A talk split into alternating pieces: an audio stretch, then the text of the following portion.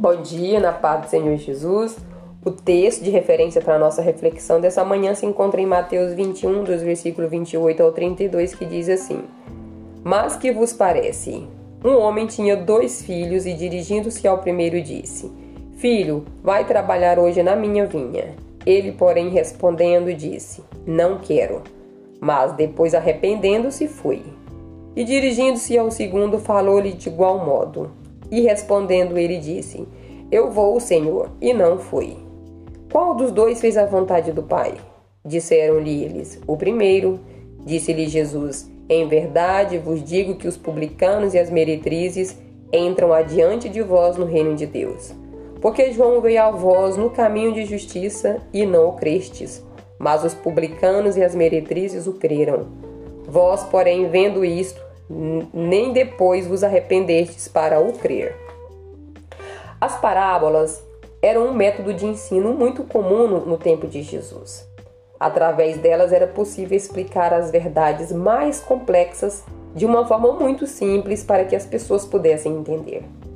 Ao falar por parábolas, Jesus ensinava os mistérios do reino de Deus com uma linguagem bastante acessível. Normalmente encontramos muito dos ensinamentos de Jesus repetidos nos três primeiros evangelhos.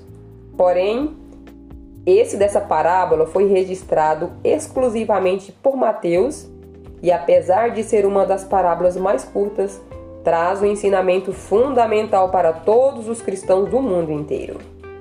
Tanto os dois filhos como seus comportamentos aqui nessa parábola representam dois grupos de pessoas.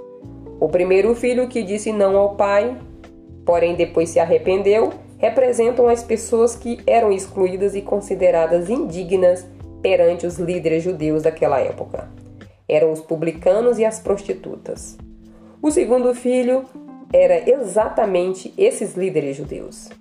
Aparentemente, eles concordavam em seguir a palavra, mas na realidade estavam muito longe de Deus eram muito desobedientes, viviam de aparência.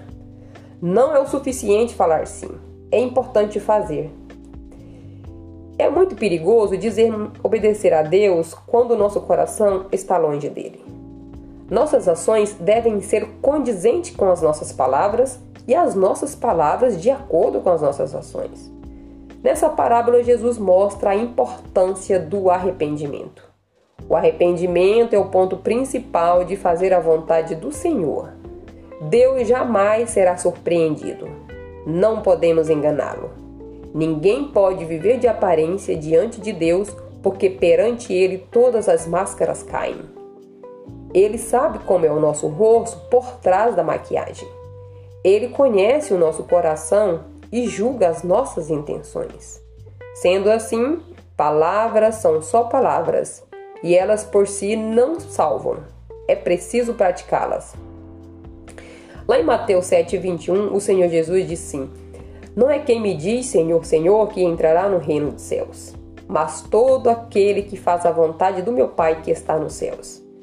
Precisamos ficar atentos com as nossas palavras e examinarmos se nossas atitudes refletem o que pregamos. O que justificou o segundo filho não foram suas palavras, mas sim suas ações. Apesar de ter dito não, ele se arrependeu e agiu de forma certa. Que possamos não apenas dizer sim para o Senhor, como também fazer aquilo que ele pediu. Amém? Tenha um bom dia na presença do Senhor Jesus e até amanhã.